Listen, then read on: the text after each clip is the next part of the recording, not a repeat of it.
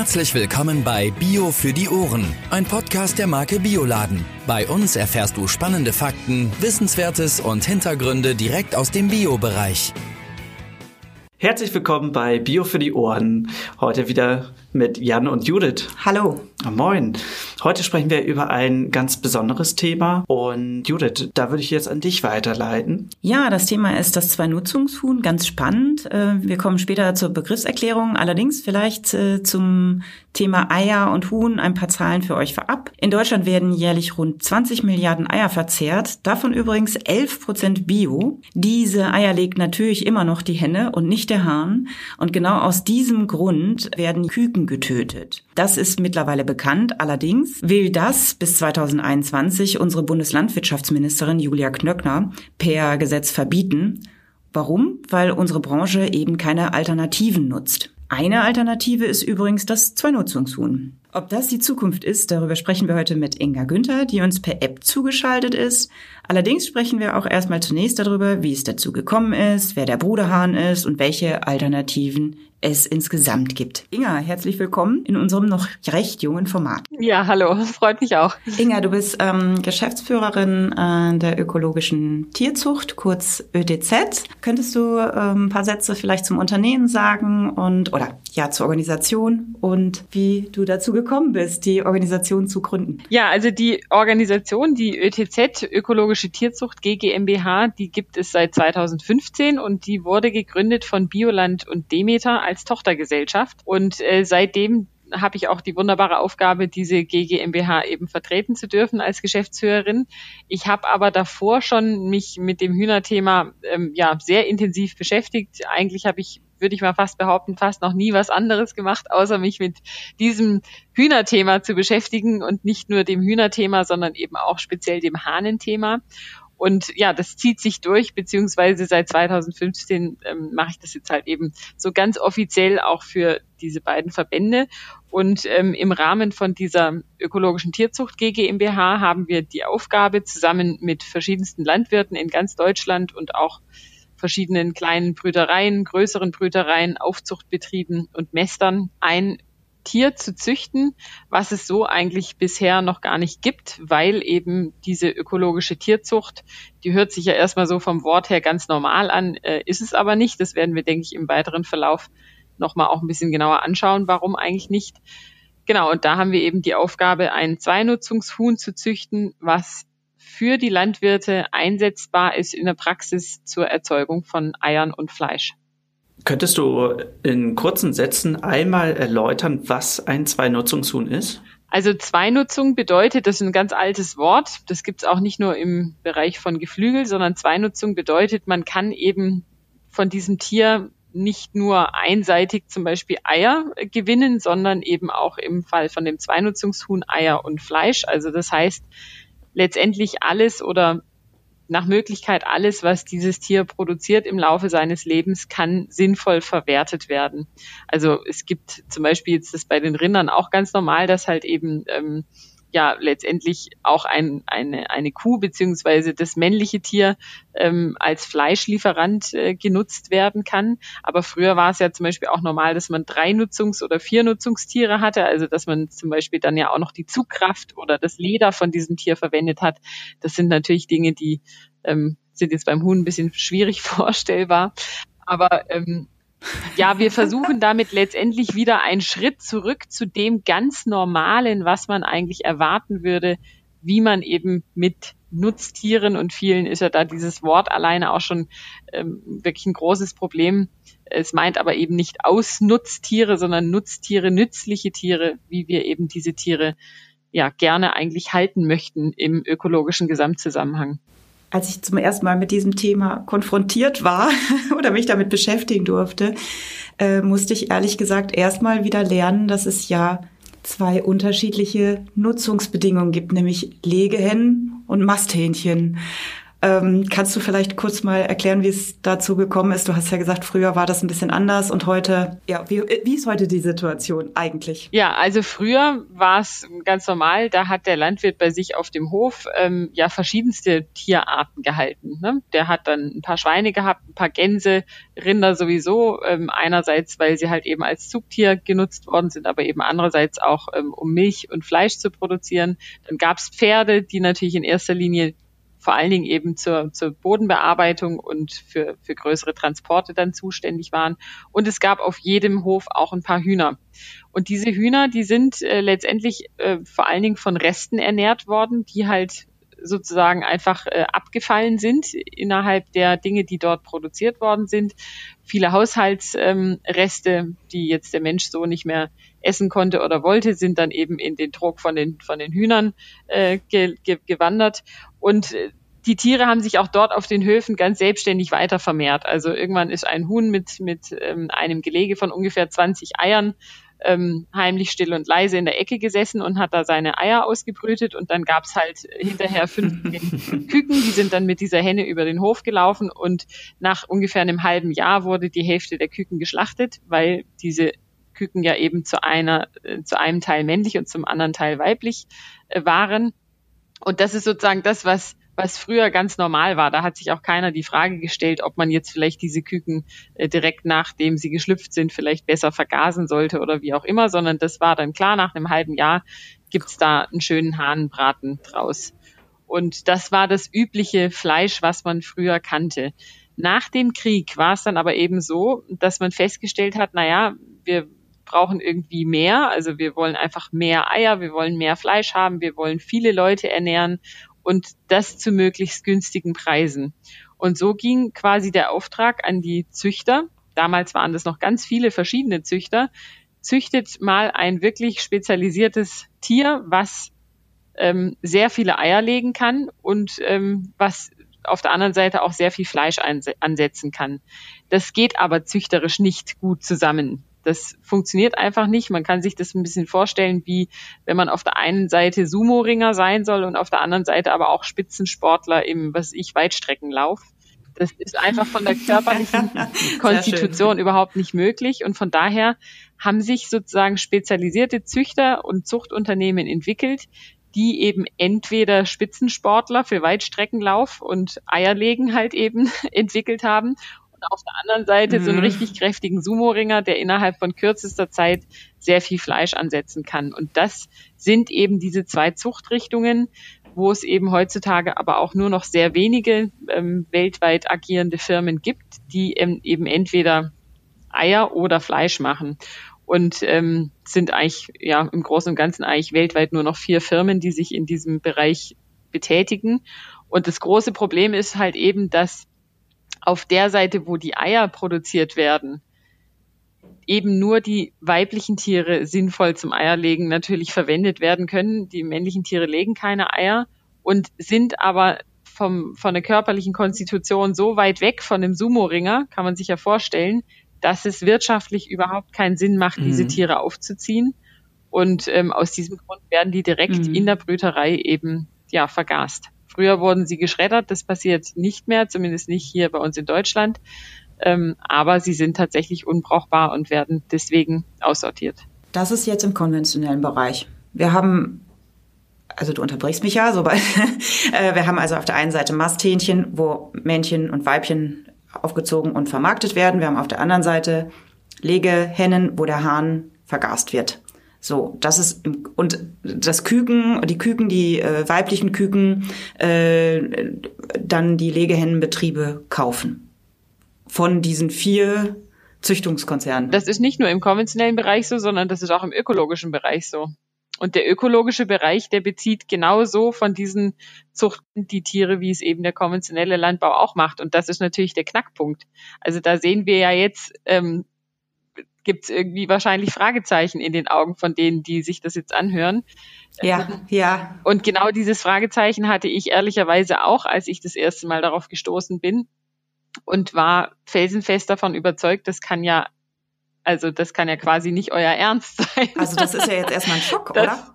Kann ja nicht sein, dass das genau, im ökologischen Landbau auch zukünftig so bleibt. Also wenn etwas so ist, dann ist es so, ja. Aber die Frage ist ja, ähm, wie gehe ich dann damit um? Also mir geht's immer so, wenn ich was weiß, dann fällt es mir ganz schwer, mich dagegen ähm, zu verhalten. Also wenn ich weiß, dass wie auch immer, also das ist einfach, ähm, dass das Tiere unter bestimmten Produktionsbedingungen leiden, dann will ich dieses Fleisch auch nicht mehr kaufen. Und da kann ich auch nicht wirklich die Augen davor verschließen. Also war damals für mich zumindest in dem Moment, wo ich das das erste Mal verstanden habe, wie abhängig die ökologische Lebensmittel äh, ja, Produktion letztendlich von diesen großen äh, konventionell ausgerichteten Konzernstrukturen ist, äh, war für mich klar, da muss sich was dran ändern. Wir sehen es ja zum Beispiel auch im Saatgutbereich, dass da schon seit über 20 oder vielleicht sogar schon 30 oder wie auch immer, vielleicht noch längerer äh, Zeit ähm, oder Jahren, dass da eben eine eigenständige Züchtung von Saatgut entstanden ist, genau aus diesem Grund, weil ja eben die großen Monsantos und so weiter dieser Welt ähm, da diese starke Monopolstellung haben. Und man muss sich das mal vorstellen, dass ähm, 75 Prozent allen Saatgutes weltweit ist in der Hand von diesen großen Monsantos und Syngentas und wie sie alle heißen. Bei den Hühnern sind sogar 90 Prozent. 90 Also wir haben streng genommen so noch eine schlimmere Abhängigkeit, als es im Bereich Saatgut ist. Aber weshalb wow. sind sie denn abhängig? Weißt du, also ja, okay, man, man kauft da Küken, aber man könnte sie doch eigentlich auch, ist so meine Idee, äh, eigentlich auch vermehren. Ja, Theoretisch. Oder zumindest war das ja früher so. Hast du ja eben gesagt. Theoretisch ne? ist es so, aber ähm, es ist natürlich auch so, dass das nicht in dem Sinne unbedingt gewünscht wird, dass man die Tiere selbst weiter vermehrt. Und es gibt da auch einen kleinen Trick, der eingebaut ist in diese Tiere, ähm, durch nämlich eine äh, spezielle Kreuzung ähm, verhindert man, dass diese Tiere, wenn man sie nachzieht, dieselbe Leistungsfähigkeit behalten. Also das heißt, es ist ein bisschen wie ein Kopierschutz auf so einer CD. Also wer noch früher CDs hatte, der kann sich daran erinnern, dass man manche CDs nicht brennen konnte. So das heißt, vielleicht finde ich ein Programm und kann das, kann das umgehen, aber dann habe ich so ein Rauschen in der CD äh, und das ist nicht mehr ganz so schön, also kaufe ich doch lieber wieder das originale Produkt. Und so ist es bei den Hühnern eben auch, dass wenn man diese Tiere nachzieht, ähm, die nächste Generation nicht mehr dieselbe Leistung bringt wie die, die man original gekauft hat. Und damit äh, ist es uninteressant für die Landwirte. Ne? Dann gibt es dann kleine und große Tiere, etwas schwerere, etwas leichtere. Und äh, das ist dann in der Praxis nicht mehr, nicht mehr so ja, nicht, nicht gewünscht und deswegen eben auch überhaupt nicht gängig. Also die wenigsten Landwirte vermehren wirklich ihre Tiere heutzutage noch selber. Hat diese Kreuzung der Tiere schon etwas mit Gentechnik auch zu tun oder wird der Genpool außen vor gelassen? Nee, überhaupt nicht. Also es hat mit Gentechnik tatsächlich gar nichts zu tun. Ähm, Kreuzung ist ein ganz normales Instrument, das ähm, ist sozusagen die Grundlage der Züchtung. Mhm. Und es ist auch so, dass eben Tiere, also das kann man auch ganz gut äh, vergleichen, ähm, jetzt im Bereich von ähm, zum Beispiel ähm, naja, also zum Beispiel bei Hunden, wenn man sich jetzt vorstellt, man hat einen Mops und einen Schäferhund. Der Mops, der hat Atemprobleme, weil er halt eben so speziell auf sein kleines Köpfchen gezüchtet wurde. Äh, und der Schäferhund, der hat ein Problem mit der Hüfte weil er halt eben so gezüchtet wurde, dass, dass die Hüfte, weil man das halt gerne so möchte, eben nach hinten so abfällt.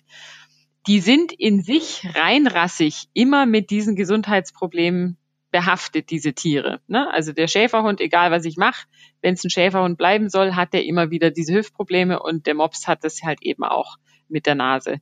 Wenn ich jetzt diese zwei Tiere kreuze, ich habe jetzt extra diese zwei Extremen gewählt, ähm, und mir ist schon durchaus klar, dass es vielleicht auch nicht so ohne weiteres möglich wäre. Aber einfach nur, um es stärker zu veranschaulichen, wenn ich jetzt diese beiden Tiere kreuzen würde, lösen sich jeweils die Probleme von den Tieren in der Kreuzung ein bisschen auf. Und man kann vielleicht sogar sagen, ähm, dieses Kreuzungstier ist möglicherweise viel besser als die, als der reinrassige Mops und der reinrassige Schäferhund, weil er hat nämlich keine Atemprobleme und er hat das äh, Problem mit der Hüfte nicht. Sieht vielleicht auch noch besonders nett aus, weil der hat doch so ein bisschen ein rundes Köpfchen, aber halt auch nicht ganz so stark. Ähm, und ja, ist, sage ich mal, insgesamt ein gesundes, schönes Tier, was man gut halten kann. Und diese, diesen Effekt, den machen sich alle Züchter zunutze, wenn sie eben Kreuzungen machen von zwei oder mehreren Rassen, weil in diesen Rassen letztendlich versucht wird, alle positiven Eigenschaften gut miteinander zu kombinieren und die negativen auszuschließen. Das heißt, da spricht eigentlich gar nichts dagegen, sowas zu machen. Das machen wir übrigens auch. Wir kombinieren auch verschiedene Rassen miteinander. Problematisch wird es nur, wenn man das intransparent macht, mhm. also sage ich mal hinter verschlossenen Türen und der Landwirt nicht darüber informiert wird, was getan wird und der Landwirt, wenn er selbst nachziehen möchte, eben, sage ich mal, von mir gezwungen wird, immer wieder das zu nehmen, wo ich im Vorfeld entschieden habe, was ich gerne möchte, wie dieses Endprodukt aussieht. Also ähm, ich möchte gern, dass der Landwirt in irgendeiner Form Mitspracherecht hat und dass es auf die mhm. Gegebenheiten mhm. auf seinem Betrieb auch eine Anpassung gibt. Und da sehen wir natürlich, wenn jetzt der konventionelle Landbau konsequent auf Hochleistung selektiert, konsequent darauf selektiert, dass eben Futter aus dem Ausland, und da spreche ich ganz gezielt natürlich den Sojaimport an, dass die Tiere dieses Futter fressen und nicht, wie wir uns vorstellen, in geschlossenen Betriebskreisläufen mit hofeigenen Futterkomponenten versorgt werden können, dann geht das nicht. Also dann hat der biologisch wirtschaftende Landwirt immer den Nachteil, dass eigentlich Tiere nicht für seine, für seinen Betrieb, für den Biobetrieb selektiert werden, sondern immer nur für den konventionellen Landbau, der eben an Höchstleistungen letztendlich ja sich misst und da dann der Erfolg ähm, gesehen wird, wenn ein Tier besonders viel leisten kann. Jetzt hattest du wahrscheinlich eben schon den Begriff Hybridhuhn angesprochen mit der Erklärung, ne? Von vorhin. Also ähm, das war ja das Thema ähm, nicht, ja, Genetik, so dass du eben äh, in der F1-Generation eigentlich noch alle positiven Merkmale hast, ist da aber richtig ruckelt und man es da aber nicht mehr weiter in die F2-Generation übertragen kann. Das ist, das ist mehr oder weniger richtig, nur dass halt eben diese Begriffe F1 und F2 und so weiter, das, das ist so ein bisschen eben, jede Kreuzung ist eine F1-Generation und ich, ich will das nicht so verwirrend darstellen und ich bin auch nicht ein grundsätzlicher Gegner eben, wie gesagt, von Kreuzungen. Ich bin nur dagegen, äh, wenn man Landwirte abhängig macht, gezielt. Mhm. Und ähm, von daher finde ich auch den Begriff Hybrid der ist so ein bisschen schwammig und wird immer gerne mal negativ natürlich verwendet, weil er halt eben aus der Pflanzenzucht auch tatsächlich sehr negativ behaftet mhm. ist, weil zum Beispiel ja damals auch ähm, äh, steriler Mais gezüchtet wurde, der konnte sich wirklich gar nicht selbst weiter vermehren. Und das ist eben dieser spezielle Hybridmais, der auch diesen, äh, der diesen Begriff so sehr geprägt hat. Das ist im Hühnerbereich tatsächlich nicht so. Also da wird äh, natürlich viel mit Kreuzungen und so weiter gearbeitet. Aber ähm, wie gesagt, das eigentlich Wichtige ist hinterher, was ist es für ein Tier? Also ist es ein Tier, was nur auf Hochleistung getrimmt wurde und man ein männliches Tier hat, was Abfall ist?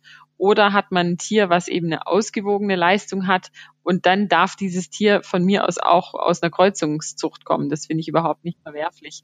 Ja, ich habe jetzt äh, eben nochmal so vorsichtig gefragt, äh, Inga, weil wir natürlich sehr viel äh, auch uns mit Saatgut im Moment beschäftigt hatten und auch natürlich hier. Und äh, in der Tat Hybrid äh, nehmen wir die Autoindustrie, ist ja eigentlich ein sehr positiver Begriff, ne? Und ja. äh, es ist schön, dass du das nochmal so erklärt genau. hast. Denn da sind ja auch zwei positive Merkmale in Richtung Zukunft ähm, weiterentwickelt. Wenn die Zuchtkonzerne nun die Küken an die Betriebe geliefert haben, äh, wachsen sie dort auf und ähm, werden dort gehalten. Kannst du da zum Futter und zur Haltung noch was sagen?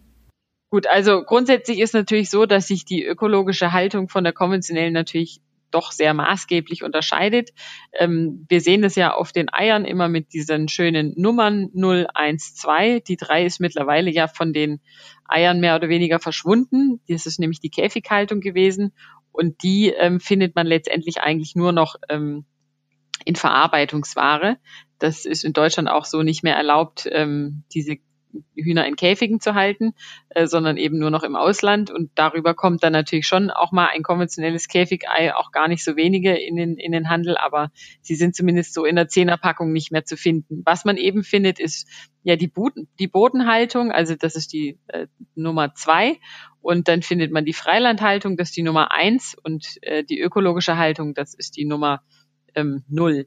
Und bei Null ist es eben so, dass die Tiere auf jeden Fall draußen gehalten werden müssen. Also das heißt, das Huhn hat Zugang zu einer Weide. Ähm, und das Tier wird auf jeden Fall ähm, mit ökologischem Futter gefüttert, also definitiv auch gentechnikfrei. Und es gibt auch noch bestimmte Vorschriften, wie viele Hühner eben pro Quadratmeter im Stall gehalten werden dürfen, wie viel Sitzstangen sie brauchen und natürlich auch, wie lange ähm, sie leben müssen, zum Beispiel im Bereich der Masttiere, ganz wichtig, dass dann da eben auch keine Tiere eingesetzt werden dürfen, die so rasant wachsen, dass sie dieses Alter möglicherweise gar nicht mehr erleben würden. Ähm, da gibt es natürlich schon ähm, mittlerweile auch sehr, sehr strenge ja, Vorschriften, an die sich letztendlich jeder biologisch wirtschaftende Landwirt auch halten muss. Ich bin ehrlich gesagt ganz froh, dass du das mit der Freilandhaltung nochmal erklärt hast, denn ähm, ich kriege immer wieder eine mhm. Rückmeldung oder wir kriegen eine Rückmeldung und dort Kunden auch hin und wieder sagen, ja, äh, oder nee, gar nicht wahr, äh, aus dem Qualitätsmanagement, Entschuldigung, äh, die dann sagen, ja, aber ich hätte ganz gerne äh, Freilandhaltung. Äh, nein, nehmen Sie doch Bio. Nein, ich hätte gerne Freilandhaltung. und ähm, ja, also dass da wirklich äh, die ökologische Tierhaltung äh, noch ein Schritt mehr ist und äh, das ist nochmal ganz wichtig wichtig. Das ist vor allen Dingen in Bezug auf die Gruppengröße wichtig zu wissen. Ne? Also weil Freilandhaltung kann auch durchaus sein, 16.000 Hühner in einem Stall und Boah. halt Freiland. Ne? Und so ein Huhn geht letztendlich dann nicht ins Freiland. Also von den 16.000 sind vielleicht 150 draußen. Aber da gibt es durchaus die Möglichkeit, das eben auch als Freilandhaltung zu bezeichnen, weil die Tiere hätten ja theoretisch die Möglichkeit rauszugehen. Ähm, da bin ich immer ein bisschen kritisch. Von daher bin ich auf jeden Fall der Meinung, dass man dann in dem Fall lieber die Bio-Eier kaufen sollte, weil es halt eben dort Vorschriften gibt, wie viele Tiere maximal in den Ställen gehalten werden dürfen. Und das sind zwar immer noch auch sehr viele mit 3000 Stück und weit ab von dem, was das Huhn sich so normalerweise selbst aussuchen würde. Das glaube ich zumindest. Aber ähm, da gibt es verschiedene äh, Möglichkeiten, eben auch den Auslauf entsprechend zu strukturieren und die Tiere gezielt auch nach draußen zu locken, dass sie dann eben auch den Auslauf tatsächlich auch annehmen und nutzen. Also hier nochmal ganz wichtig zu nennen sind die Nummern als eine Art Symbol für die Freiheit der, der Tiere könnte man das so sagen. Je geringer die Zahl, desto mehr Freiheit hat das Tier. Also das ich würde jetzt mal ich würde jetzt mal sagen, ganz spontan ja. Also wobei ja Freiheit, was ist Freiheit? Ne? Also es, jedes Nutztier ist eingesperrt. Jedes Nutztier ist absolut abhängig davon, dass ich als Landwirt ihm ähm, den entsprechenden Respekt zolle dafür, dass es halt eben in der Haltungsform, die ich ihm zur Verfügung stelle, ähm, ja, dass es ihm da, dass es ihm da eben auch entsprechend möglichst gut gehen kann. Ja. Von daher eben, ich finde, Freiheit ist an der Stelle also frei ist ein Tier für mich dann, wenn es sich in seiner natürlichen Umgebung, in seinem eigentlichen Lebensraum bewegen kann. Und das sind in dem Sinne die Nutztiere nicht. Also das könnt ihr natürlich auch gerne streichen, wenn ihr das nicht haben wollt. Aber ja, das ist so. Nee, ich finde ehrlich gesagt, Inga, ist das ein ganz wichtiger Hinweis auf das Thema Ethik auch. Ne? Ja. Ähm, und ähm, nun geht es die Folge zwei Nutzungshuhn natürlich auch auf den Weg dahin zu dieser äh, tollen äh, Möglichkeit, die ihr da geschaffen habt, wo wir allerdings noch eine Sache zunächst klären müssen, weil der Bruderhahn ja eben nun mal auch aufgezogen wird. Und ähm, vielleicht ähm, ist es für viele Leute noch nicht klar, ähm, oder steht dann jetzt die Frage im Raum, ja, wenn Bio und was ist denn dann mhm. der Bruderhahn? Nicht wahr? Vielleicht muss man, bevor wir gleich noch zu zwei Nutzungshunden kommen, zu dem wirklich wichtigen Thema, noch mal kurz erklären, was denn da der Bruderhahn ist. Ja, der Bruderhahn ist ein ganz äh, super tolles Tier, gar keine Frage, der eben nämlich genau auch aus dieser Frage der, wie gehen wir eigentlich mit unseren Tieren um, entstanden ist. Also den gab es natürlich schon vorher, aber dass es ihn so als Name und hinterher eben auch als Produkt jetzt mittlerweile gibt und dass der ähm, wirklich ein ja letztendlich Ausdruck für eine Bewegung ist, die in der Gesellschaft passiert, das ist noch nicht allzu lange der Fall, beziehungsweise seit ungefähr 2012, 2013. Da wurde nämlich die Bruderhahn-Initiative Deutschland gegründet. Und die Bruderhahn-Initiative Deutschland, die hat praktisch wirklich so als erste eine breiter angelegte Marketingstrategie entwickelt, um auf dieses Thema konkret aufmerksam zu machen, dass es eben diese Hähne gibt, die ja immer anfallen, wenn weibliche Legehennen äh, schlüpfen, schlüpfen in gleicher Anzahl auch die männlichen Tiere. Und das sind ja eben die, die normalerweise vergast werden. Und jetzt die Landwirte, die sich im Zusammenhang mit der Bruderhahn-Initiative Deutschland zusammengeschlossen haben und ja übrigens auch ähm, einige Naturkostgroßhändler, ähm, die haben gesagt, nein, das möchten wir nicht. Äh, wir wollen gern, dass diese Hähne aufgezogen werden, auch wenn die wirtschaftlich keinen Sinn machen, weil das entspricht einfach nicht dem, wie wir in unseren Zusammenhängen mit Nutztieren umgehen möchten. Ähm, und genau, so hat sozusagen dieser Bruderhahn ein richtiges Gesicht bekommen, jetzt in Form auch von einem Siegel. Es sind mittlerweile ganz viele andere Initiativen entstanden, auch unabhängig von diesem ursprünglichen Bruderhahn, äh, wo Landwirte sagen, wir ziehen diese Hähne auf, wir machen da was, wir sind da auf jeden Fall ähm, engagiert. Aber dieser Hahn, der bleibt einfach, egal was man tut, immer sehr, sehr schlank. Also selbst wenn man den möglichst lange aufzieht und auch unterschiedlich füttert, der bleibt einfach immer dieser ja, Spitzensportler, der halt keine Eier legen kann. Von der Vermarktungsseite her immer ein bisschen schwierig, da äh, Liebhaber dafür zu finden, weil den meisten ist nicht so ganz klar, wenn jetzt hier so einen dürren Hahn kaufen, der dann auch noch so viel kostet, das verstehe ich nicht. Ähm, aber letztendlich ist es ja so, dass eben dieser Hahn ja verursacht wird, weil wir eben die Eier von diesen Spitzenlegehennen haben, zum, zum momentanen Zeitpunkt zumindest.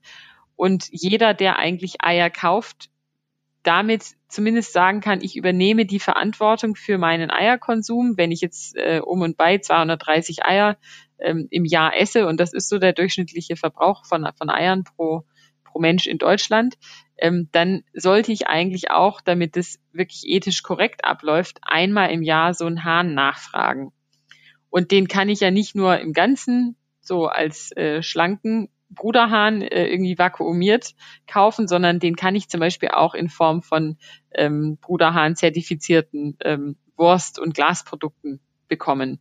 Und das ist sozusagen eine richtig gute Möglichkeit, wenn man dieses Thema wirklich ernst meint und sagt, ich möchte einfach, dass mit Nutztieren anders umgegangen wird, dann kaufe ich eben einmal im Jahr zumindest oder für diese Anzahl von 230 Eiern ähm, einmal diesen Hahn und selbst wenn ich ihn selbst nicht essen will, dann kann ich das ja zum Beispiel auch meinem Nachbar schenken, der freut sich darüber. Aber der Landwirt kommt dadurch in, in die Situation, dass er eben weiß, okay, ich habe hier Kunden, die haben das verstanden mit dem Hahn und die unterstützen mich auch dabei, wenn ich diese Hähne aufziehe, weil was soll der Landwirt auf den ganzen Hähnen selbst sitzen bleiben? Das geht ja nicht. Der braucht also Kunden, die sagen, ich solidarisiere mich mit dieser Idee und das ist halt eben jetzt im Zuge von dieser Bruderhahn-Initiative entstanden. Das ändert nichts an dem Grundproblem, dass es halt dünne Hähne und dünne Hennen sind. Aber.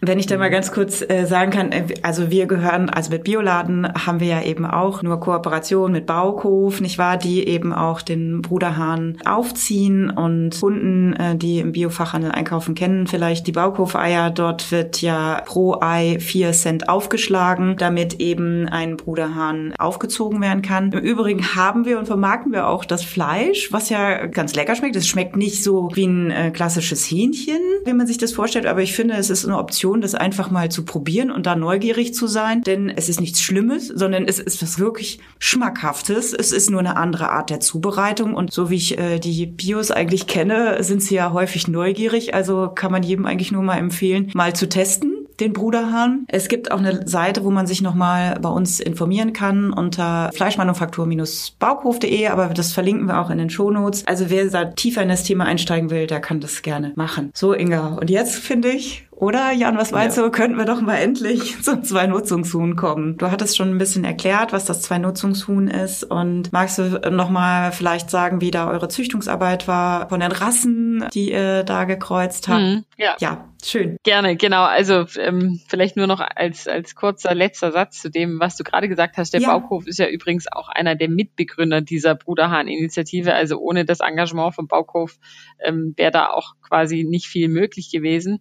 Und äh, umso toller ist es natürlich, wenn man sich damit rühmen kann und sagen kann, und wir haben diese tollen Produkte, weil das ist tatsächlich eine Besonderheit. Viele Läden haben auch jetzt nicht äh, so, so, ja, so gute Möglichkeiten, eben auch an diese Produkte ranzukommen.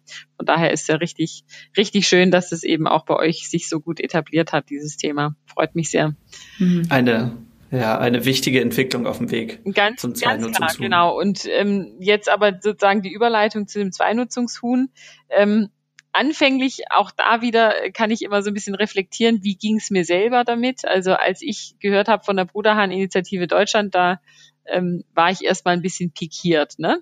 Weil ich in meiner äh, in meiner romantischen, damals noch studentischen Fantasie natürlich fand, nee, also das muss man ja gleich richtig machen. Also es geht ja nicht, dass man das jetzt so halb macht. Also irgendwie, das stimmt ja nicht.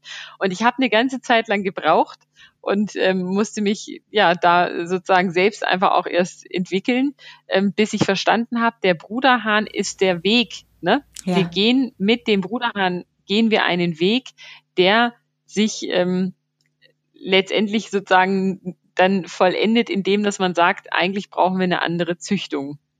Und ähm, diese andere Züchtung, die muss einfach äh, dieses Thema Bruderhahn und Hochleistungshenne, die muss das schon ganz anders ähm, anpacken, nämlich von Grund auf, indem man sagt, wir sind wir sind nicht äh, bereit, Hochleistung von einem Tier ähm, zu, sage ich mal, zu erwarten und äh, damit dann eben auch bereit, so, so Themen wie eben das Vergasen der Küken irgendwie ähm, so in Kauf zu nehmen, sondern wir möchten von vornherein Tiere haben, die eine ausgewogene Leistung haben und wo eben das weibliche Tier eine vernünftige Anzahl Eier legen kann, so dass man sagen kann, das Tier bleibt dabei auch noch gesund und fit und äh, hat seine hat Möglichkeiten, sich natürlich zu verhalten. Ähm, und der Hahn, ähm, der darf aber schon auch gerne ein bisschen dicker werden. Also kann auf jeden Fall soll, sollte nicht so ein, so, ein, so ein dünner Hahn sein, wie es der Bruderhahn ist, damit man den eben auch als ganzes Tier schön ähm, ja letztendlich als Brathähnchen dann verkaufen kann. Und ähm, naja, genau, wie auch immer, jetzt äh, komme ich vom Hundertsten ins Tausendste. Also ich war damals auch nicht so ganz begeistert, habe dann aber eben festgestellt, das ist ja Quatsch, da muss ich einfach zugeben, das stimmt. Wir müssen es, wir brauchen ja erstmal einen Schritt in diese Richtung. Dafür, davor oder dadurch ist ja dann ganz, ganz viel Aufklärung eben auch ähm, passiert. Und die Bruderhahn-Initiative hat dann von Anfang an eben auch gesagt, ja, und wir unterstützen auch diese eigene Züchtung. Und damit war ich natürlich dann besänftigt und habe dann auch langsam verstanden, dass, dass das nicht die Bösen sind, sondern das sind auf jeden Fall die Guten.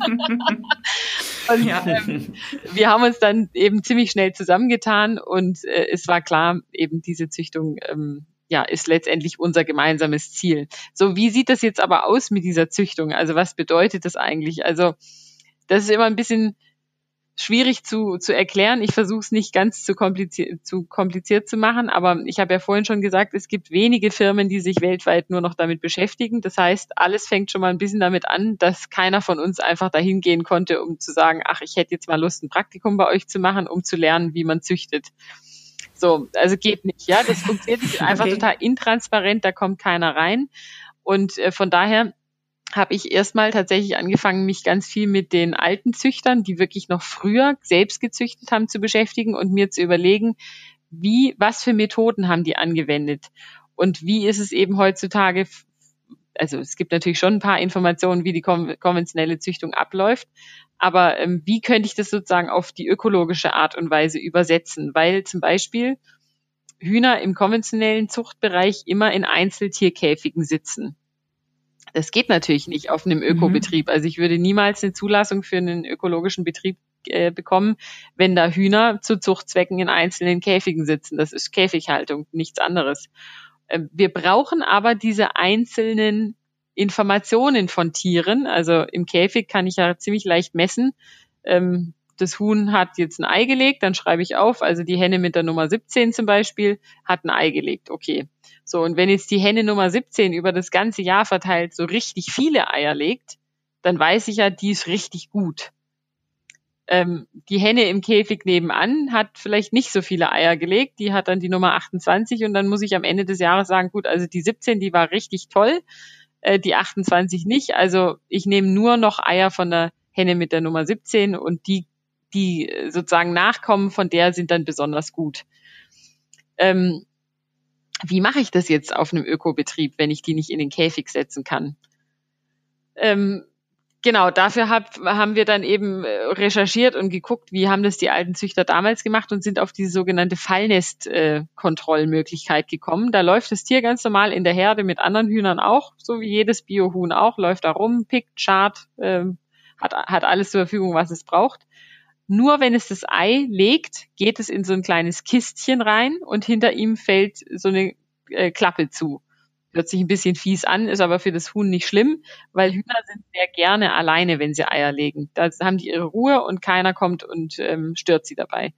Dann sitzen die also in diesem Nest, legen das Ei und wir haben jetzt von der anderen Seite äh, sozusagen einen Bediengang äh, eingerichtet, wo wir dann die Nummer von diesem Huhn sozusagen notieren können. Ähm, das können wir mittlerweile zum Glück sogar auch über so einen kleinen Scanner und ähm, so zählen wir genauso, wie viele Eier hat eine Henne gelegt, wie wenn wir, wenn die im Käfig sitzen würden.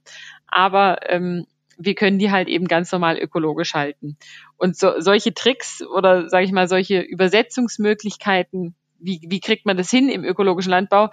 Das ist natürlich mitunter ziemlich kompliziert und auch ja gar nicht so einfach machbar, aber wir haben da viele Möglichkeiten gefunden. Wir sind da nicht immer noch in Weiterentwicklung, können aber so Tiere herausfinden, die einerseits viele Eier legen, aber halt eben auch ein vernünftiges Gewicht auf die Waage bringen. Und so ist jetzt also nach und nach äh, ein Zweinutzungshuhn entstanden, wo wir eigentlich auch schon sehr zufrieden sind mit den Leistungen. Und natürlich gibt's immer Verbesserungsbedarf, ne? Das ist klar. Also das ist immer so, aber ähm, es ist auf jeden Fall jetzt schon ein Tier, wo wir mit gutem Gewissen sagen können, das können wir Landwirten anbieten. Wir haben schon verschiedenste Daten dazu erhoben und ja, letztendlich sind seit 2019 eben auch schon viele Betriebe dabei, die diese Tiere anfangen zu halten und dann eben das erste Mal Eier und Fleisch von Tieren aus ökologischer Tierzucht, also so wie sich das der Kunde wahrscheinlich am Ende sowieso immer vorgestellt hat. So sind die jetzt erstmals verfügbar. Ganz toll, also eine ganz beeindruckende Arbeit schon mal an der Stelle. Aber äh, jetzt haben wir natürlich das Projekt ja schon im Handel und es kamen schon einige Kundenfragen. Zum Beispiel ging es um die Rasse selber, nämlich wer hat denn diese Rechte da dran an diesen Rassen? Und kannst du noch mal vielleicht dann die Namen nennen? Oh, spannende Frage. Oder? Ja, großartig. ja, genau. Also das, das äh, geht ja so in Richtung eben auch die Frage nach Patente auf Leben und so weiter. Ähm, da sind wir in unseren Zusammenhängen, also ich kann da für mich als Person sprechen, ich bin da absolut entschieden dagegen, dass es irgendwelche Patente gibt. Und von daher haben wir das große Glück, dass wir eine gemeinnützige GmbH sind.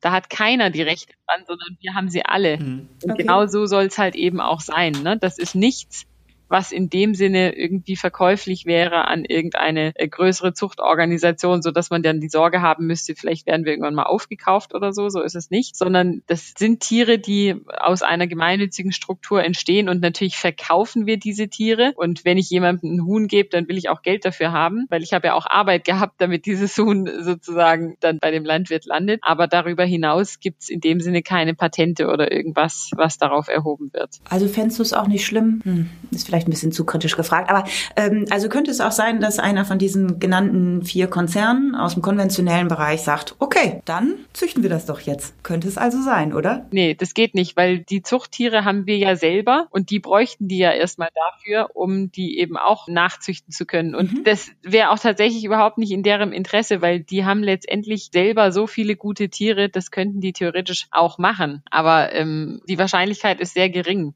Okay beziehungsweise selbst wenn, müsste man ja eigentlich ehrlicherweise sagen, wie toll. Weil ich habe ja nichts dagegen, wenn in Zukunft vielleicht einfach die komplette Züchtung nur noch ökologisch passiert. Das müsste man ja eigentlich begrüßen und sagen, es wäre ja super. Also von daher versuche ich da an der Stelle einfach auch total angstfrei zu sein, weil je mehr Leute sich in dem Bereich betätigen, umso besser. Ich kann letztendlich ja auch nicht verhindern. Nur ich glaube ehrlich gesagt nicht, dass es passiert.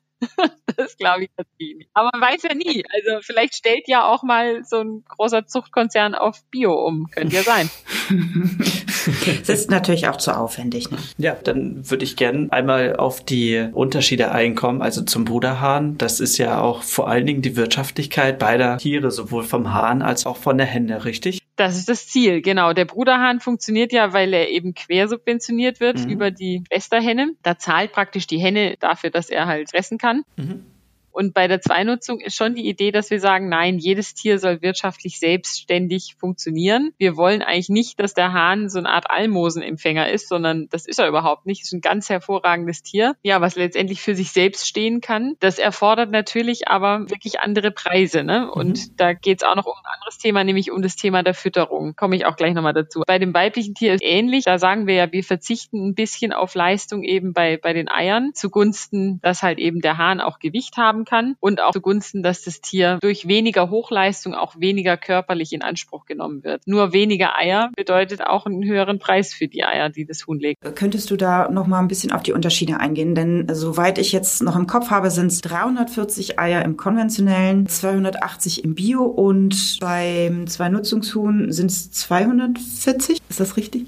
Man kann sagen, eine konventionelle Legehenne, die kann 300, 330 Eier legen. Das ist dann so eine richtige Spitzenlegerin. Also da muss dann alles stimmen. Da darf dann kein Gewitter oder irgendwas dazwischen kommen oder die Klimaanlage fällt mal aus oder die Staubbelastung ist zu hoch oder irgendwas passiert oder es kommt mal ein anderer Mensch im Stall. Da muss wirklich alles perfekt laufen, damit dann eben diese 330 Eier auch gelegt werden können. Im ökologischen Landbau, wo man halt Tiere hat, die rausgehen und die auch mal einen Hagelsturm erleben und ja, sage ich mal, von der Umwelt tatsächlich beeinflusst sind. Da ist es heiß, da ist es kalt, da stürmt da regnet Die legen dann eher so 270 Eier. Sind ja auch immer, sage ich mal, noch mehr Schmutzeier dabei, weil halt einfach die Tiere auch dreckige Füße haben und dann über die Eier drüber laufen und schon sind sie nicht mehr wirklich gut zu verkaufen. Und bei den äh, Zweinutzungstieren ist es dann so, dass die vor allen Dingen wegen ihrem Gewicht weniger Eier legen. Mhm. Und das sind dann ungefähr, ja, sag mal so 230 Eier, die sie legen können. Ob sie es dann tun, hängt auch wieder von vielen anderen Sachen ab. Ne? Die sind zum Beispiel mit Hitze nicht ganz so,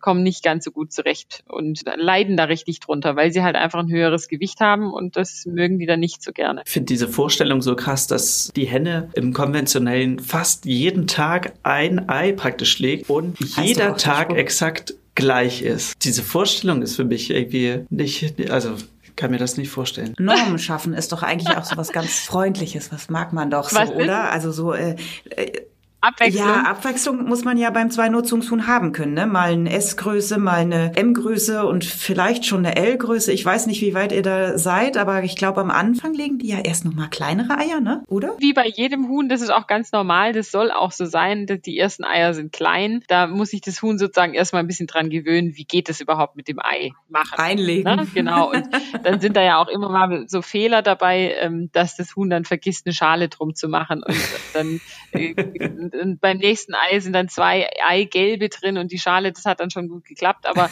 also das ist auch ein bisschen, da muss man auch mit Humor dran gehen und sagen, ja, ja. toll, ist doch super, also ist es Leben, ja. Also ich mache auch so viele Fehler, wenn ich das das erste Mal mache und beim zweiten Mal klappt es dann und beim dritten wieder nicht. Also das dauert ein bisschen.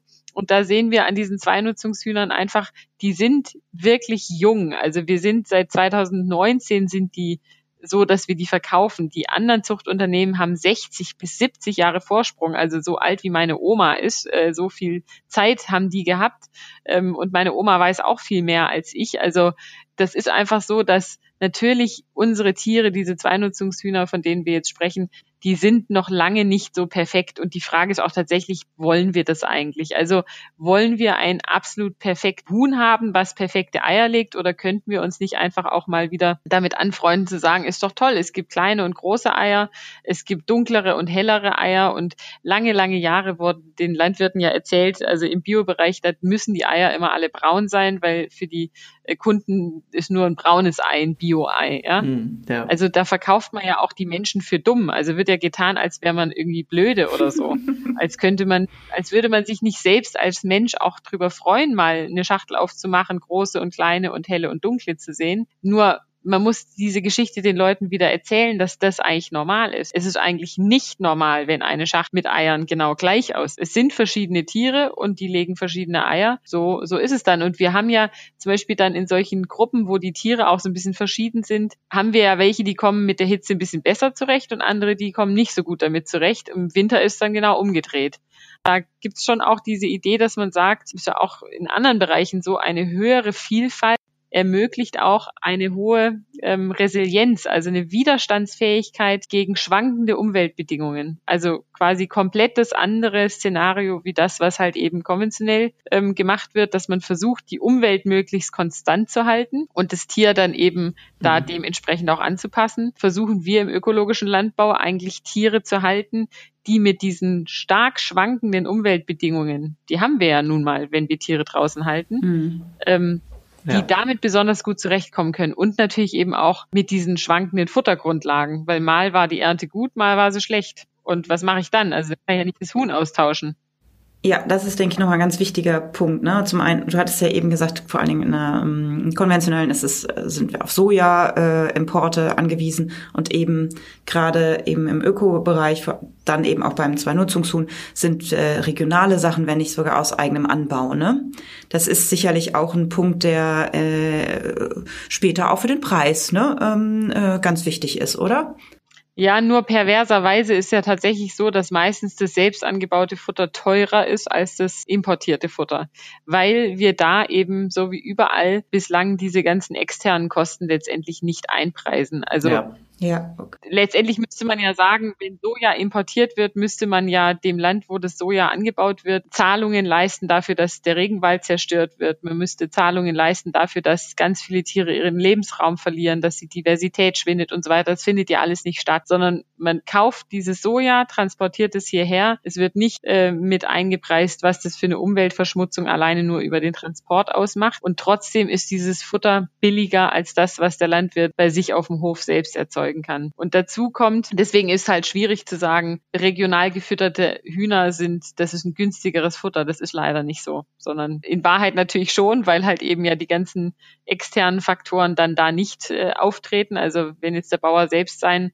Mais anbaut dann und äh, sein, sein Weiz, dann klaut er ja nicht an einer anderen Stelle Fläche, beziehungsweise ist dafür letztendlich ja auch verantwortlich, wenn irgendwelche ähm, Regenwälder abgeholzt werden, jetzt mal überspitzt gesagt. Genau, aber das führt uns natürlich zu der, zu der wirklich interessanten Fragestellung, warum eigentlich so viel Soja gefüttert wird. Und das ist so ein bisschen ein Lieblingsthema von mir. Ich hatte Ihnen das schon angekündigt. Ja. ja, warum wird so viel Soja gefüttert? Also Soja wird ja gefüttert, weil das dem tierischen Eiweiß am nächsten kommt. Also viele Veganer und Vegetarier Vegetarier essen ja auch viele Sojaprodukte. Mhm weil letztendlich der Mensch ist ja ein Allesfresser und das ist das Huhn eben auch, das Schwein übrigens auch. Wir sind alles Allesfresser, also anders als die Kuh, die zum Beispiel absolut gesund und ganz munter durch die Gegend läuft, wenn sie nur Heu und Gras frisst. Die braucht ja wiederum das Getreide in Wahrheit eigentlich nicht. Nur wenn man halt eben besonders hohe Leistungen von ihr haben will, dann wird sie mit Getreide gefüttert. Und bei dem Huhn ist es so, dass man seitdem es eben um BSE ging und den Skandal, wo ja den Wiederkäuern, also den Rindern Fleisch gefüttert wurde und diese Tiere da dadurch krank wurden, was ja auch vollkommen klar ist, weil es natürlich wirklich gar nicht artgerecht ist, einem Rind Fleisch zu füttern. Ja. Da wurde damals verboten für alle Nutztiere, es darf kein Fleisch mehr gefüttert werden. Egal ob es Rinder sind oder Schweine oder, oder Geflügel. So sind letztendlich damals diese Allesfresser ein bisschen in die blöde Situation geraten, dass es eben notwendig wurde, diesen Tieren Soja anstatt tierisches Eiweiß zu füttern, was übrigens früher ganz normal war, dass man gerade die Reste, wenn geschlachtet wurde oder eben auch die Knochen und so weiter, das wurde normalerweise alles verwertet. Das ist ein bisschen ein spezielles Thema, das ist mir durchaus bewusst, aber ich finde es einfach schwierig, warum man sagt, wir erfinden jetzt hier rechtliche Regelungen, um, um das zu vermeiden, dass ein Tier eigentlich das Futter kriegt, was es natürlicherweise braucht. Und auf der anderen Seite essen wir ein Salamibrötchen. Mhm. Theoretisch theoretisch müsste ich ja BSE kriegen, wenn ich jetzt, was ich eine Wiener Wurst oder so esse, kriege ich aber nicht, weil ich bin ein Allesfresser und von Natur aus kann ich und äh, ja kann kann mein Körper mit diesem tierischen Eiweiß umgehen und äh, genauso ist es bei den Hühnern eben auch und es ist sogar auch so, dass die letztendlich auch bestimmte Aminosäuren und eben Aminosäurestrukturen brauchen, um wirklich gesund bleiben. Ja. Und als Mensch kann ich mich ja entscheiden und sagen, gut, dann äh, esse ich halt irgendwelche Nahrungsergänzungsmittel. Ein Huhn, was aber auf einem Biobetrieb lebt, kann gar nicht so ohne weiteres irgendwelche Nahrungsergänzungsmittel bekommen, weil in vielen Präparaten, die, jetzt wird sehr speziell, aber ich versuche es auch gleich abzukürzen, ähm, in vielen Präparaten, die die Aminosäuren enthalten, die eigentlich normalerweise im Fleisch zu finden sind, da befindet sich Gentechnik drin. Und das wiederum kann ich mhm. natürlich nicht einem Biohuhn füttern. das heißt, ich kritisiere auf jeden Fall den Zustand, dass Hühner auch wirklich speziell im ökologischen ökologischen Landbau mit Futter gefüttert werden, das nicht artgerecht ist. Und ich meine ja nicht, dass sie nur Fleisch fressen sollen. Ich meine nur, dass sie es auch fressen dürfen. Und das wiederum hat natürlich auch viel mit Ressourcenschutz zu tun und ja, mit nachhaltiger Landwirtschaft letztendlich, weil wir als ökologische Landwirte eigentlich schon verpflichtet sind, meiner Meinung nach, diese Nährstoffkreisläufe immer stärker zu schließen. Mhm und zu sagen, wir sind uns nicht zu fein dafür, auch wirklich alles zu verwenden. Also wir nutzen den Mist von den Tieren, um die Böden fruchtbar zu halten. Da könnte man auch sagen, total eklig. Wir wissen aber, dass es gut ist und genauso müssten wir eigentlich sagen, muss man die Reste aus der ganzen Nahrungsmittelproduktion auch den Hühnern, so wie es ganz am Anfang mit dem Bauer auf dem Hof, der auch seine Reste gefüttert hat, das ist das eigentliche Bild und die eigentliche Aufgabe von den Hühnern im, im landwirtschaftlichen Zusammenhang, diese Reste zu verwerten und eigentlich, sag ich mal, zu veredeln zu Eier und Fleisch. Das ist ein enormer Unterschied zwischen konventionell und ja, dann hin zum Zwei-Nutzungshuhn. Du, aber weißt du, ich habe eigentlich noch mal so eine ganz gute Genussfrage, denke ich. Wie schmeckt denn das Fleisch eigentlich vom, vom äh, Zwei-Nutzungshahn? Kommt ganz, ganz auf den Koch drauf an, ne? Also. Ah. Beziehungsweise ähm, vielleicht die Frage ein bisschen anders gestellt. Wie ist der Unterschied so zum Masthähnchen? Also gibt es da was von der Struktur, Eigenschaften, Geschmack? Ist da was anderes oder? Ja, auf jeden Fall. Also das ergibt sich alleine schon durch das Alter. Ähm, normales, sage ich mal, konventionelles Masthähnchen, was man in so einem Grillwagen kaufen kann, das ist ja ungefähr 32 Tage alt. Dann wird es geschlachtet und das ist sozusagen Babyfleisch, wenn man so will. Ne? Mhm. Ja. So ein Hahn, der ist ungefähr fünf Monate alt ist auch nicht wahnsinnig alt, aber ein knappes halbes Jahr wird der schon gut und gerne. Und der läuft viel draußen rum, der rennt über die Wiese, der äh, jagt irgendeine Kröte, die er findet, ähm, auch wenn er sie nicht fressen darf, äh, frisst er sie natürlich trotzdem. und dann kommt ja auch noch ein anderer Hahn dazu und jagt sie ihm ab. Also die sind auf jeden Fall richtig unter Strom und sind so ja, dadurch, dass sie eben so lebendig sind und wirklich, ja, sich, sich viel bewegen, ist es vom, vom ganzen Muskelfleisch natürlich ein festeres Fleisch. Okay. Das merkt man durchaus auch in der Zubereitung, ähm, heißt aber einfach nur, dass es jetzt nicht unbedingt dafür geeignet ist, um das mal eben ganz schnell geschwind auf den Grill zu schmeißen, sondern äh, dem muss man ein bisschen mehr Zeit geben. Es gibt wahnsinnig leckere Rezepte, die man äh, machen kann und das ist auch absolut vielseitig. Nur dieses ganz einfache, plumpe, ich kaufe eine Hähnchenbrust, schmeiß die in die Pfanne oder auf den Grill, das würde ich nicht empfehlen. Und sowieso auch, dass man halt nur die Brust isst, äh, macht aus meiner Wahrnehmung überhaupt keinen Sinn, sondern so einen Hahn isst man immer im Ganzen und bereitet den zum Beispiel gut im, im Römertopf. Ne? Das, da gibt's ganz, ganz hervorragende Rezepte dazu. Coq au vin zum Beispiel aus Frankreich ist ein ganz bekanntes Gericht. Ne? Das sollte man auf jeden Fall mit einem Hahn machen und nicht mit so einem Okay, das, du, das ist eigentlich eine sehr schöne Überleitung, weil wir haben den Bruderhahn im Programm sozusagen und vermarkten jetzt eben auch über Bioladen oder unter, sagen wir es mal so, also vermarkten hört sich immer so an, als wenn man da ausschließlich mit Geld machen will. In diesem Falle ähm, unterstützen wir ja eben auch diese Arbeit über Bioladen und ähm, das sind ja auch ja die Familie Bodden, denen arbeitest du schon sehr lange zusammen oder ich hoffe, ich sage das richtig so mit der Zusammenarbeit. Die haben für uns 1200 Hühner und Hähne aufgestellt von den Rassen Coffee und Cream. Ja, vielleicht kannst du da noch mal ein bisschen was zu sagen. Ja, nee, das kann ich gerne machen. genau. Ja, also die Familie Botten, die ist natürlich eine ganz wesentliche Säule im Bereich dieser ökologischen Tierzucht, weil ähm, die eben nicht nur eure Hühner halten, also die Hühner, die dann hinterher die Bioladeneier legen, wo übrigens der Sohn von Familie Botten ja auch so ganz hervorragend groß auf dieser Eierschachtel drauf zu sehen ist. Ja, das sind zwei. Es wäre für mich, es wäre für mich einer der Hauptgründe, diese Eier zu kaufen. Immer so ein so einen coolen Typ da mit mir auf dem Küchentisch. Nein, also Familie Botten ist da ganz, ganz mit eingebunden natürlich und die halten ja eben auch die Zuchttiere, also ist auch unser Zuchtstandort und eben seit, glaube ich, Januar 2000, 2020, wenn ich mich jetzt nicht irre, eben auch die die für euch die, die Eier legen. Ich habe die selbst schon gesehen und bin natürlich da sehr froh drüber, finde es richtig klasse, dass das so gut geklappt hat. Und ja, das ist eine ganz muntere Herde, die da so durch die Gegend zieht und sich freut, dass sie so ein tolles Bio-Hennenlege, ja, so, so ein schönes Bio wie könnte man denn sagen, Bio-Hühnerleben hat bei Familie Botten. Da sind sie auch wirklich besonders gut aufgehoben, muss man schon echt sagen, ja. Also ich, ich muss ja wirklich sagen, als wir dieses Projekt im Januar gestartet, habe ich mich ja direkt in diese Hühner verliebt, ja. Also ich finde, die sehen so toll aus. Das fand ich beim Bauhof schon, die finde ich toll.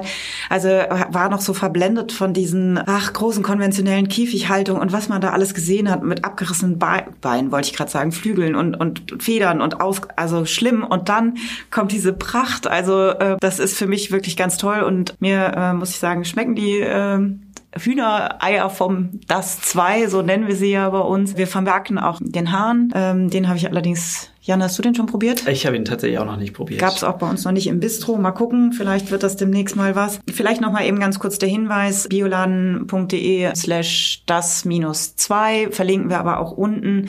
Da könnt ihr euch noch mal komplett über die Vorteile des Zwei-Nutzungshuhn und noch mal den Weg äh, dahin zu der Alternative für die Branche. Also noch mal äh, eigentlich aus der Einleitung. Julia Klöckner will das Töten von männlichen Küken per Gesetz bis 2021 verbieten. Äh, wir unterstützen eben das Zwei-Nutzungshuhn als Alternative, ja, und ähm, setzen da, sehen das eigentlich als das Huhn der Zukunft und den Hahn der Zukunft. Und ja, es gibt aber noch was anderes, äh, Inga, ne? Das die In-Ovo-Selektion. Sag da doch mal bitte was dazu.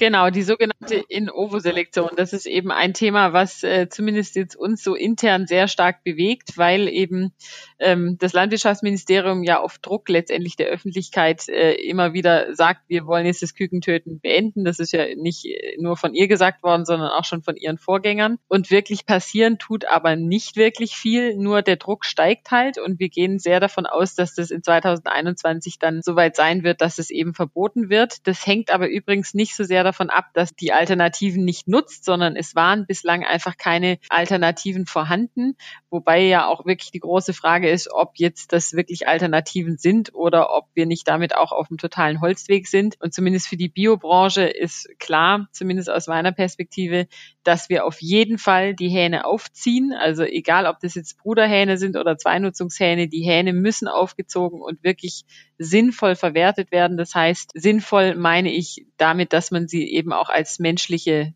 Nahrung eben verwendet und nicht einfach letztendlich ein bisschen aufzieht und dann wieder irgendwie wegwirft oder als Tierfutter verwendet. Und es gibt aber eben als die, die eigentliche Lösung, die präferiert wird jetzt neben, neben Aufzucht von Hähnen und Zweinutzungshähnen, das ist relativ, relativ klein und wie gesagt, äh, größtenteils auf die Biobranche beschränkt. Gibt es aber diese Methode, die nennt sich In-Ovo-Selektion, gibt es auch in verschiedenen Formen, aber die ähm, hauptsächliche Methode, die zum Einsatz kommen wird, voraussichtlich ist die, wo eben ähm, dem Embryo im Ei, ja so zwischen dem, ja, so ab dem, ab dem neunten Tag, Flüssigkeit entzogen wird und aufgrund von dieser Flüssigkeit kann bestimmt werden, ob das Tier männlich oder weiblich ist. Und danach wird dieser Embryo, der männliche, nicht weiter bebrütet, muss dann aber auch getötet werden. Aktuell wird diskutiert, ob das eben mit Starkstrom passieren soll.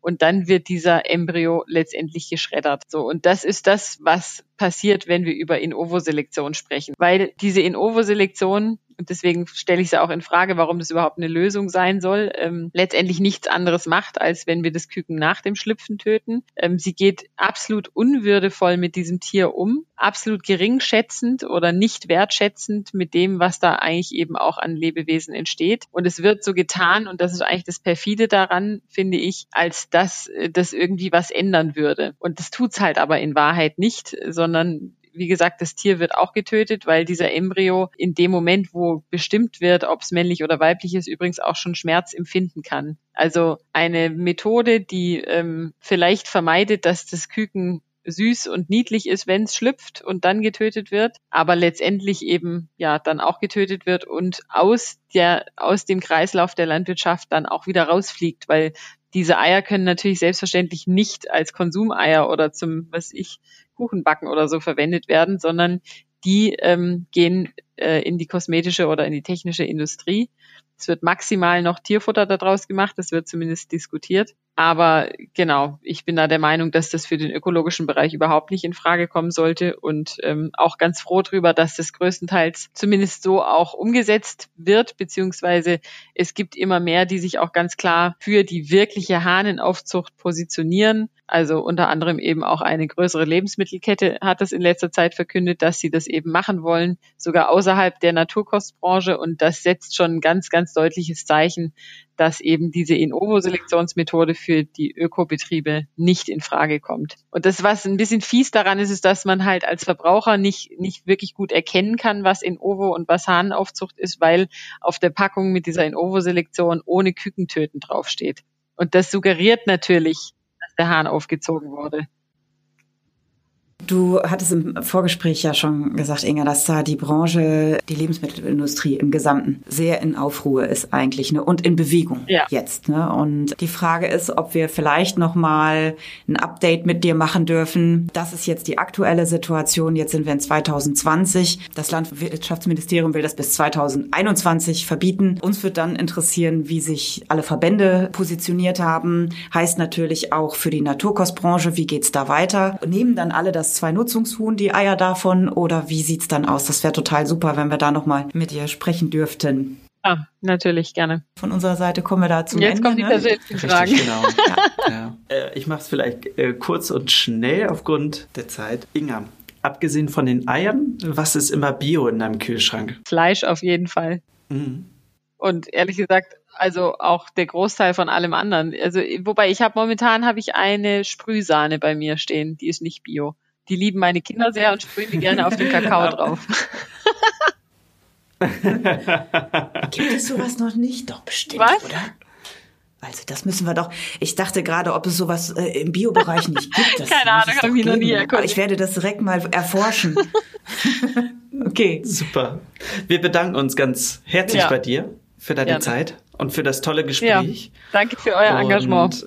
Ja, danke. Ja, danke an äh, dein Engagement. Nein, Inga, noch eine Frage. Würdest du das nochmal anfangen? Würdest du den Job mit der Aufzucht und der ÖTZ nochmal machen? Das würde ich auf jeden Fall machen, ja, ganz klar, ganz klar. Mhm. Schön. Äh, vielen Dank und ähm, schönes Wochenende dir. Tschüss. Du hast noch Fragen oder Anmerkungen? Dann schreib uns an podcast.bioladen.de. Bio für die Ohren wurde dir präsentiert von Bioladen, eine Marke des Bio-Großhandels Weiling, Biopionier seit 1975. Dir hat gefallen, was du gehört hast? Dann sei bei unserer nächsten Folge Bio für die Ohren wieder dabei. Infos zum Podcast findest du auf bioladen.de.